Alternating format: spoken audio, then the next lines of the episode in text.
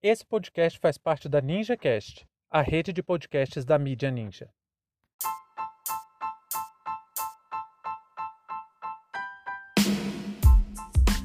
Dança das cadeiras na esplanada. Ciro Nogueira na Casa Civil. Sejam bem-vindos e bem-vindas ao seu pontão informativo com análise e opiniões a partir de uma perspectiva histórica. Eu sou Arnaldo de Castro, em conjunto com Brenda Salzman, e hoje é dia 22 de julho de 2021.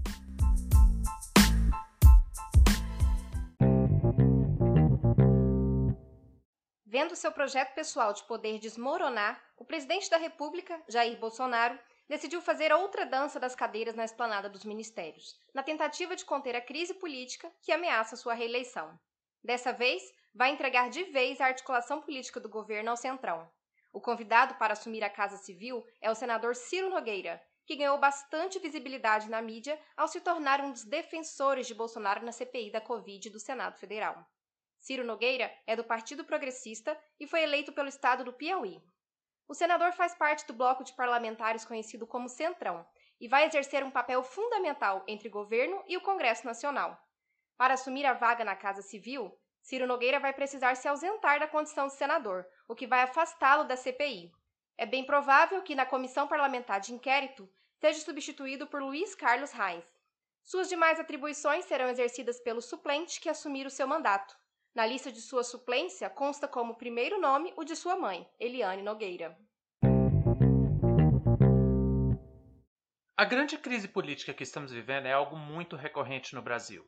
Temos no topo do governo, e aqui eu me refiro ao conjunto das instituições federais, tanto o Congresso Nacional quanto a Presidência da República, um conjunto de pessoas que não têm visão de futuro, não pensam em um projeto de desenvolvimento, não se preocupam com o país. Estão lá como parasitas, que sugam as energias do Estado e, como todo bom parasita, seu objetivo essencial é a sobrevivência, custe o que custar. Para piorar, quem alcançou o topo da hierarquia administrativa foi um conjunto de gente preconceituosa, racista, machista e que não tem a menor capacidade de executar as tarefas conferidas ao cargo.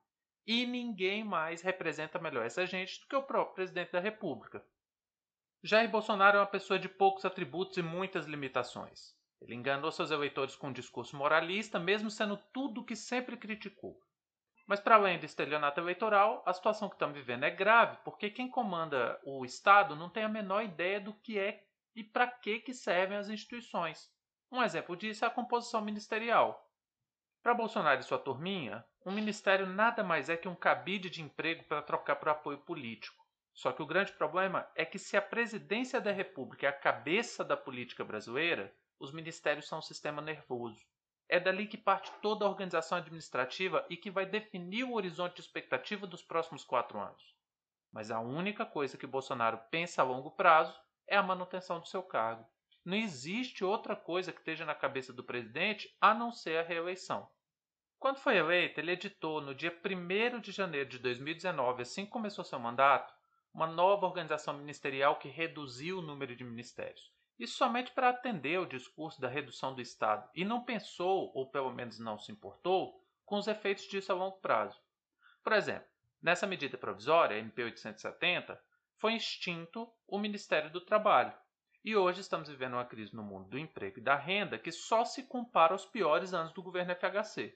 Esse ministério, gente, foi criado em 1930 e foi uma das primeiras iniciativas de Getúlio Vargas depois da sua autoproclamada revolução para os liberaloides de plantão, que não conseguem dar um passo fora dos seus manuais religiosos de economia, esse ministério servia apenas para dar despesa. Aí a gente tem que fazer de novo aquela velha pergunta do Ciro Gomes. Quando o governo baixar gasto, as pessoas vão poupar mais. Em que lugar? Bom, 36 ministérios, Ministério Não. da Pesca. Então, vamos extinguir todos. Quanto se economiza? Reduzir funcionalismo público. Reduzir funcionalismo público em qual área?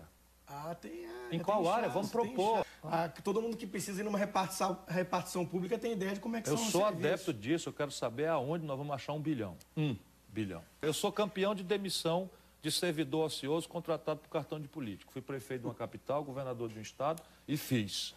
Mas lá eu sabia o que estava fazendo e sabia quanto economizava e sabia qual era a legitimidade. No Brasil, nós temos muito menos serviço público do que é necessário, no mínimo, Com 36% de arrecadação do, de imposto sobre PIB. para serviço da dívida. Vamos extinguir todos os ministérios. Dá bilhão? Claro que é uma falácia sem tamanho a ideia de que reduzir as atividades do Estado pode gerar desenvolvimento. E agora, com 14 milhões de desempregados, o Brasil não tem um órgão de planejamento para enfrentar uma crise de trabalho e emprego sem precedentes. Aí Bolsonaro liga para isso? Claro que não. Porque, afinal de contas, na cabeça limitada dele, ministério não serve para nada, só serve para trocar cargo por apoio político. E é exatamente o que ele pretende fazer. A nova dança das cadeiras na esplanada dos ministérios pretende recriar o Ministério do Trabalho para abrigar um de seus principais apoiadores, o incompetente e limitado Onyx Lorenzoni. Isso vai acontecer porque agora Bolsonaro está vendendo até a mãe para conseguir apoio do Centrão e assim pleitear sua reeleição em 2022. Mas mesmo sendo uma pessoa desleal, traiçoeira e que não pensa duas vezes antes de dar uma rasteira em alguém, o presidente não pode simplesmente abandonar a Onyx e alguns outros que vão perder espaço nessa nova composição ministerial. Onyx, para vocês terem uma ideia, vai perder seu terceiro posto no primeiro escalão do governo. Ele já foi o todo-poderoso ministro da Casa Civil, depois foi ministro da Cidadania e agora está na Secretaria-Geral da Presidência. Mas com a exigência do Centrão de comandar a política do governo, Luiz Eduardo Ramos, que hoje está na Casa Civil, deve ir para a Secretaria-Geral da Presidência, rebaixando novamente o Onyx. Aí, para não perder o status de homem do governo, Bolsonaro vai recriar o Ministério do Trabalho para abrigar o parlamentar. Toda essa confusão é resultado de um governo que não tem um projeto para o país. O único projeto dessa gente é a manutenção do próprio poder e de seus esquemas. E aí, um amador na política como Bolsonaro está em uma situação extremamente frágil, porque se ele atende os anseios do Centrão abertamente para garantir maior apoio, ele perde sua base eleitoral. Mas se ele não fizer isso, vai ficar impossível manter uma candidatura viável em 2022. Isso é fruto do presidencialismo de coalizão. É preciso negociar constantemente com o Congresso Nacional. O problema é como essas negociações são feitas. Existem diversas maneiras de fazer essas negociações, porque a política é necessariamente uma atividade de mediação de conflito de interesses. Mas na cabeça de Bolsonaro, a única coisa possível, o único jeito de mediar esses interesses é comprar apoio e voto do Centrão. É distribuição de emenda parlamentar, é ministério, é secretaria, é estatal. E agora o cara é tão despreparado, tão amador, tão inepto, que ele está se vendo obrigado a entregar o centro nevrálgico da política brasileira para o Centrão. A Casa Civil, gente, é a articulação política do governo. É dali que parte todo o programa de um governo. E quem vai ocupar esse cargo? Ciro Nogueira.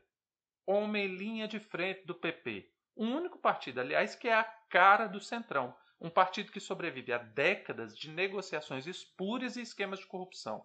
Partido, aliás, que abrigou Bolsonaro por mais de uma década. A mentira da nova política que ganhou votos para o Bolsonaro acabou, assim, se transformando no maior espinho para o governo. É impressionante que o Bolsonaro, sendo quem é, tenha sido eleito para mudar a política, para acabar com tudo que ele sempre fez. O povo votou no lobo para tomar conta do galinheiro e agora a conta está chegando. Pior que isso é ver um país da dimensão e do potencial do Brasil sendo governado por homens que não conseguem pensar na coletividade ou no futuro.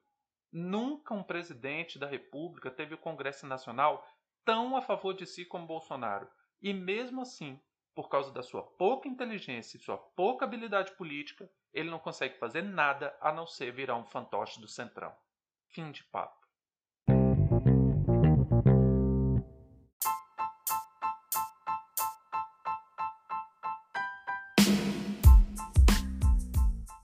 Entre tantos fatos que nos cercam e com a velocidade de informações a que estamos submetidos, essa foi nossa escolha para o destaque de hoje.